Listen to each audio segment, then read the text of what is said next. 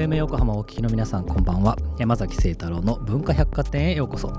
パーソナリティを務める聖太郎デザイン代表アートディレクターの山崎聖太郎です。さて先週に引き続きですね、えー今週のゲストも雑誌「ウォモ」の編集長山崎隆之さんに遊びに来ていただいております。先週はですねあの、まあ、僕もね愛読愛読誌「ウォモ」についていろいろ伺いましたけれども、えー今回は山崎さんご自身についていろいろ聞いてみたいなというふうに思います。そんな文化百貨店ではメッセージもお待ちしています。Twitter、Facebook、Instagram、ノートの公式アカウントをフォローしてコメントやメッセージを送ってください。それでは山崎晴太郎の文化百貨店今夜も開店です。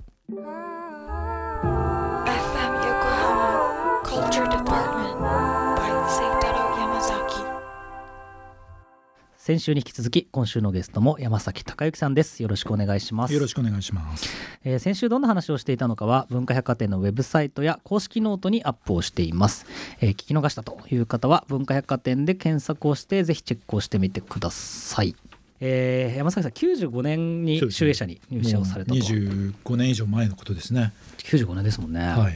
これなんで出版社だったんですか？学生さんの面接なんかで同じことをよく聞く立場だったりもするんですけど、申し訳ないことなんですけど、うん。僕大した理由なくて、だからやっぱりでも雑誌とか本とか昔からまあ結構好きでやっぱり読んでたし、え文章を書いたり読んだりするのが好きだから、そういうのに関わる仕事がしたいなっていうー。まあちょっと浅い、まあ、僕は面接官だったらそれだけっていうふうに思いますけど まあ実際そんだけでしたけどね。で志望されてたのはプレイボーイなんですね。そうなんですよ「週刊プレイボーイ」まあ僕その最初は別にファッション誌がやりたいっていうふうに思ってたわけじゃなくあてかといって漫画もすごくあの好きでしたけど、うん自分の仕事でそれを考えてなくて、はい。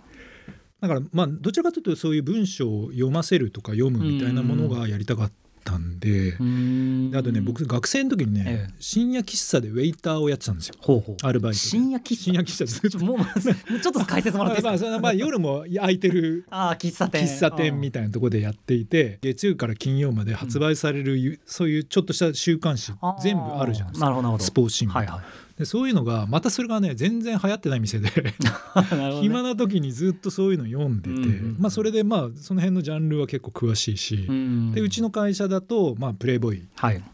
があったので、まあ、週刊プレイボーイやりたいなと思っててどっちかっていうと真面目というよりは、うんまあ、全然役に立たないねみたいな。まあそれでもちょっと面白かったかなみたいなものを作りたかったんで、なるほど。なるほどかプレイボーイはできるかなと思って、うんうんうん。あの志望したんですよね。ところが、はいはい。最初に配属されたのは、モア。そうです。女性ファッション誌ですね。女性ファッション誌ですこれどうどうでした、うーん。まあメンズのファッション誌をねたくさん、えそのメンズノンノから、うん。まあ、いわゆる例えば「ポパイ」だの、はいはい。なんだのたくさん読んでたから、うん。その扱ってるものとかが全然わからないっていうことはまあそんなになかったかなとも思いますけど、ただまあねあの読むのと作るのと違うので、そうっすよね。えーなんでまああとはやっぱりスタッフも女性が多いから、はいそういう人にやっぱりまあ接して慣れて覚えていくっていうかまあ、当時だから90年代後半って実は雑誌とかはすごく調子が良かったんですよ。まあ、今みたいにインターネットもねこんなになっていないので、うん。雑誌自体の売れ行きってすごかったんですよね。はいはい。だからその当時のモアってやっぱり50万とか60万とか売れてて。すごいですねそれは。それってその何ですか？例えば新人の自分とかが作ったページとか原稿をその何十万人の人がやっぱ見てるっていうのそういうスケール感ってちょっとヒリヒリしますよね。そうです。だからなかなかなくてうんそれはねやっぱり貴重な経験という気はしますね。であとやっぱ雑誌っていうものがそのさっきもネットとの関係で言うと、うん。まあ、今で言うところの SNS みたいなうんうん機能があるなと思っあったんですよね。やっぱ雑誌ってそれ一つのコミュニティだしだからちょっとしたことですぐ電話とかかかってきちゃうんですよ。そうなんですか。編集部にいると、まあ、例えばそのまあファッション誌なんでモデルが着てる服があるじゃないですか、うんでもその服じゃなくてと横にある椅子はどこで買えんだとか えーっつって分かんないなみたいな。ことをやっぱり電話ですぐに聞いてくる。このフットワークって謎ですよね。そんな許されてたんです今ね。今だとそれはないんですよ、やっぱりそれは皆さん自分で調べるか、まあ、検索できるんでで昔はそういうのがないからそうか。わかんないな電話しようっておかしいじゃないですかちょっと今考えるとね。確かにね。それはありました本当にね手紙もよく来るし、うん。あとまあクレームみたいなものもすごくあってど、まあ、当然それも編集者が受けてうん。話を伺ってっていう感じにしてて、まあ今も結局ツイッターとかってそういうものあるじゃないですか、はい。有名な方にすごくメンションを飛ばしてやったりとか、うん。いろんなものを送ったりとかそういう感じっていうのがすごくあったし、なんかよくよく昔の雑誌って、うん頼んでもないのにイラスト送ったりしてましたよね。よくわかんない。似顔絵載ってるとか確あとなんか僕が考えた筋肉超人を送りますみたいな、にそういう世界。それはねやっぱり今は多分それが SNS に移行してうんしまったけど昔の雑誌っていうのはそういうのがまあいいとこでもあったなって今思いますけど、ああ確かにね、うん。90年代こうやって何読んでたかなうん。なんかこの日にスナップやりますみたいなあありますね。あれとかをはいはい。僕結構言ってましたけどね、告知して。そうそう今たまにやってますよ。僕うちは最近ちょっとあの今こういう状況なんでうん。人を集めるってことがあんまりやんないんで、あのーしてないですけど、うん。スナップは結構やってねました、ありウォモますよね。うん。ウォモで言うと、はいはい。なんか最近あのなんだっけすっごいみんなの試着会みたいな試着フェスってやつねみんなの試着フェス。俺超行きたいです。あこれじゃあ次読みますんで。あの、ね、次はね8月の終わりにやりますから。あれ面白そうだなってこれ読者の方を呼んよく思ってってますからこれ本当面白いですよね。にあのたくさんあの一つのねうん。でっかいところに200着ぐらい集めて、ねで何十人か来てみんな。もう好き放題やれるファミリーセールみたいな感じじゃないですか。の会話しないんですけど でもやっぱり試着って、うん。あのやってみたら分かるんですけどあれ僕もともとその試着フェスっていうのをやろうと思ったのは、僕ファッション誌に載ってるそういうテキストというか、うん。あの洋服のキャプションみたいなのもすごい嫌いだったんですよ。あのなんかちょっとうん。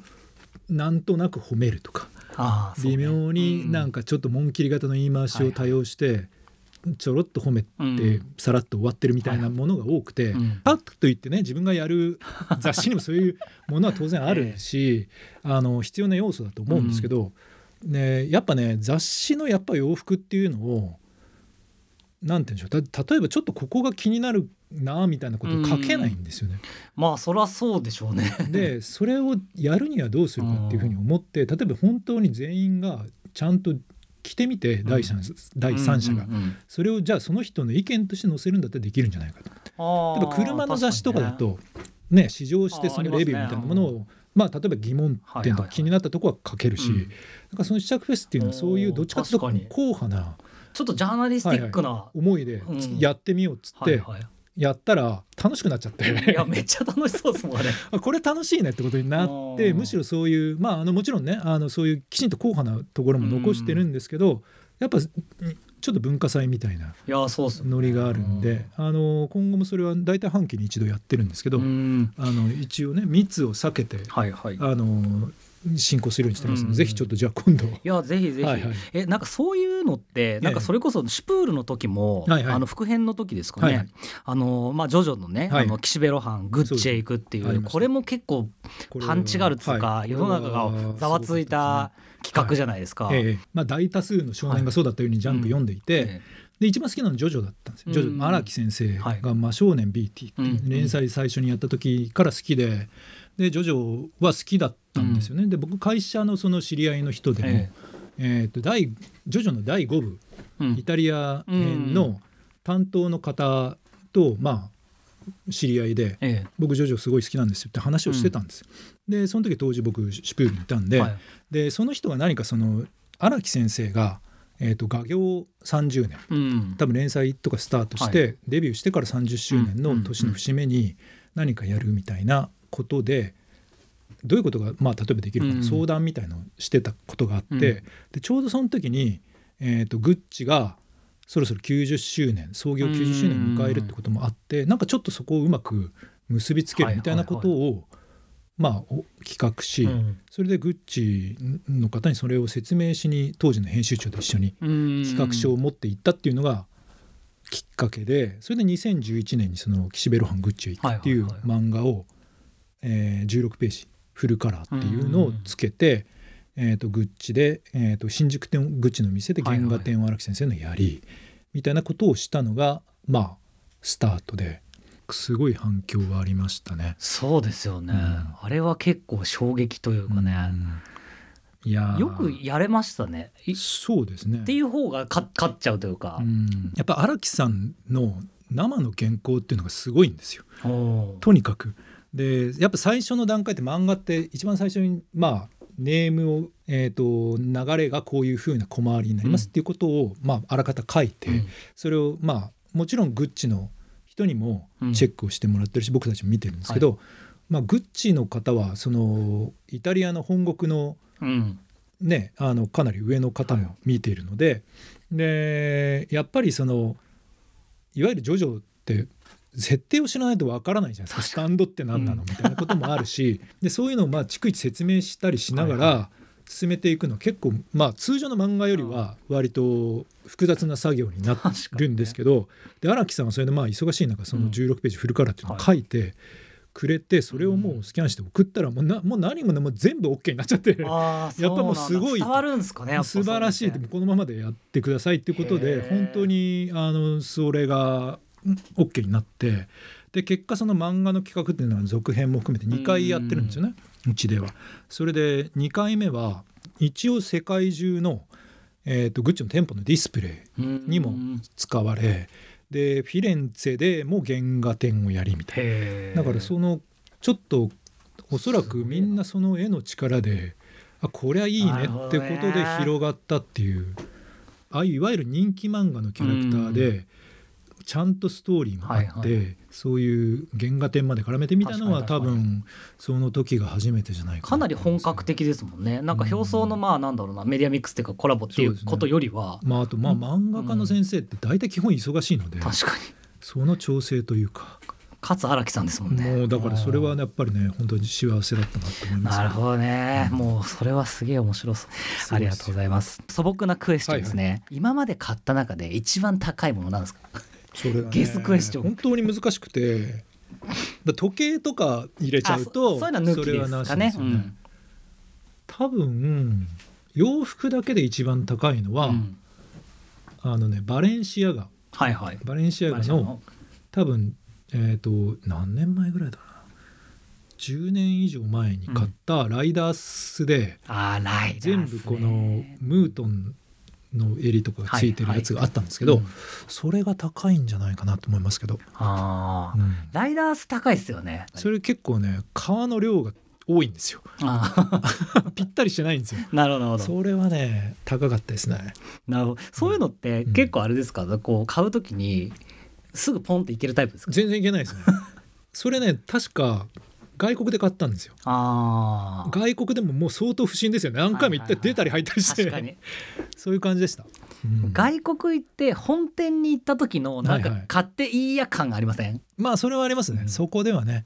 そのね思い切りを踏ん切りつけさせてくれる何かあるといいんですけどね、なるほどね。ありがとうございます。でもどう逆に清太郎さんは何か一番高いものなんですか？いや僕もさっきから考えてなんだろうなと思って。まあ、うん。らヴィンテージのビトンのリュックがあるんですけど、ああヴィンテージの、はい。それが一番高かった気がしますね。それモノグラム？あモノグラムです。でなんかその時は僕ちょっとアートワークみたいなのいろいろ作るんですけど、はいはい。ビトンのあのモノグラムで作品作ろうと思ってたんですよ。ああなるほど。その最近僕が作ったやつもその消費社会に対するちょっと作品みたいなのが結構多はいはいテーマとしてはずっとあって、えでそれの一番最初に作ろうとしたのがまさにそのビトンのものを使ってやろうと思ったのがあって、でも結果高かったから作れず。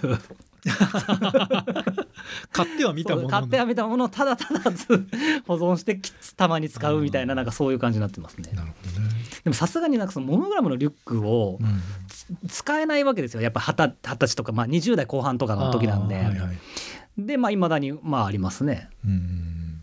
いやねだからまあいろいろね買い物はしてきたんですけど本当に服も増える一方で。うん、どうどうしてます？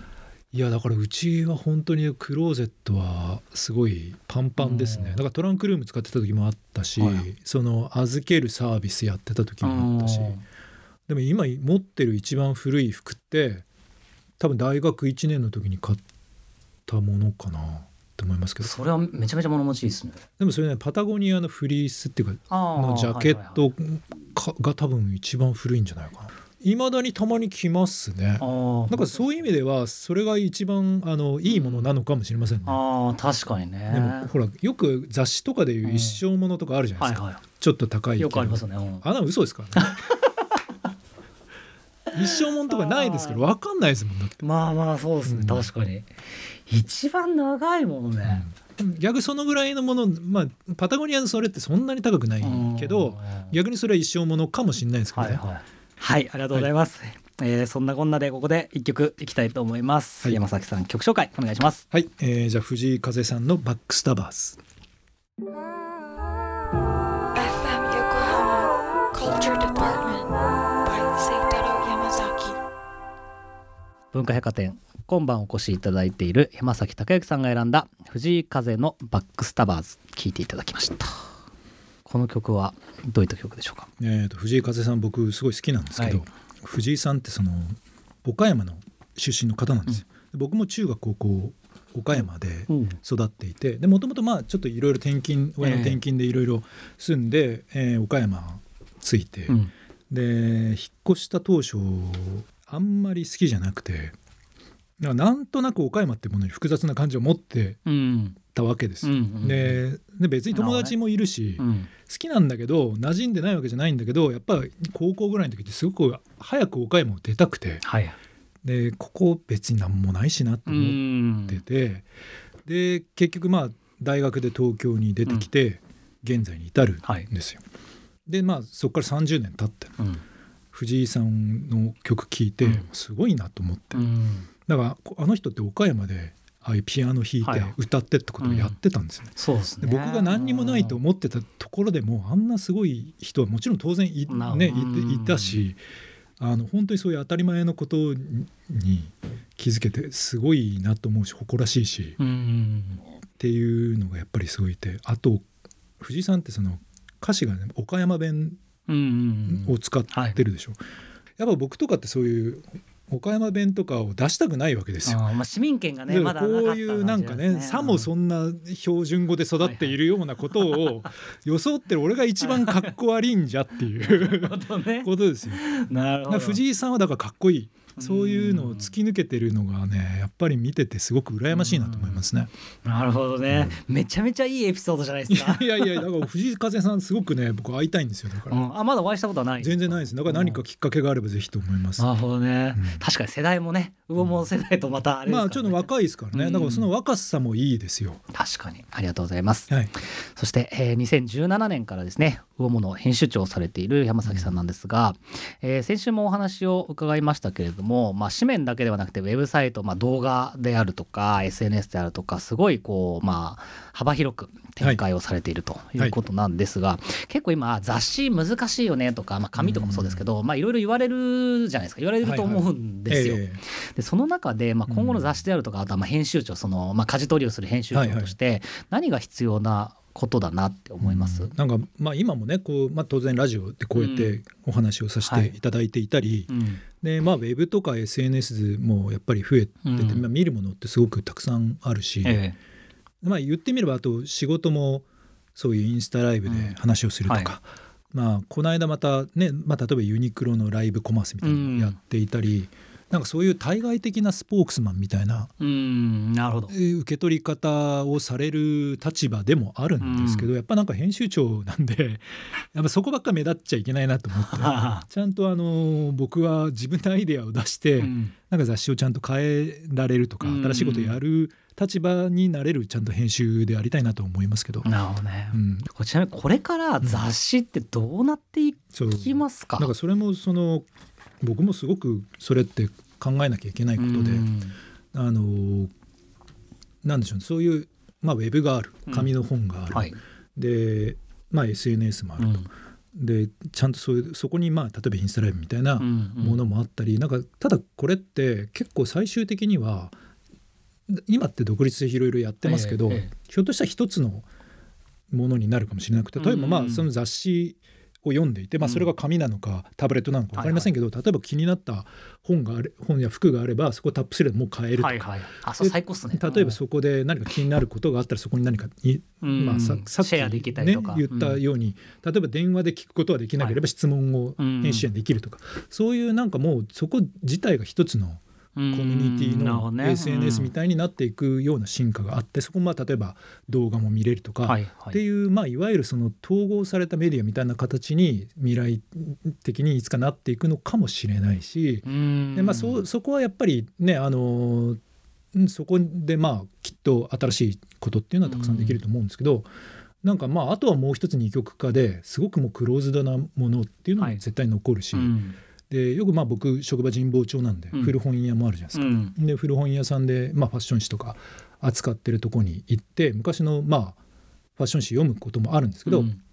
それでもやっぱまあ楽しかったりするのは、まあ、そこって結局どこにも通じてない昔のものだから、袋小路なわけですよ。えでそこに載ってる服を今買うこともできないしそこに載ってるお店も潰れちゃったりうん。するんだけど、なんかそれでもまあ見てて別に飽きなかったりするような、うんなんかそういう全然どこにも通じてない場所で見る楽しさみたいなのがあって、はいはいはい。そういうものがあってもいいのかなって思いますけど。うんなるほどね。はい。確かになんかでも今のお話聞いてるとえすごい可能性がありそうというえか、うん。なんか逆にこうなんだろう変化せざるを得ないみたいなところもあるじゃないですか、だからこそなんかこの先がすごいワクワクするようそなメディアでもありますよねなんかやっぱりやれることもあるし、うん。面白い人はさっきの藤井風さんじゃないですけど、うん才能がある人たくさんいるから、ええ。多分そういう人たちを追いかけてるだけでも新しいもの出てくるので、あのそこはあの、ね、あの雑誌もあの厳しい状況っていうのはよく言われてますけど、うんなんか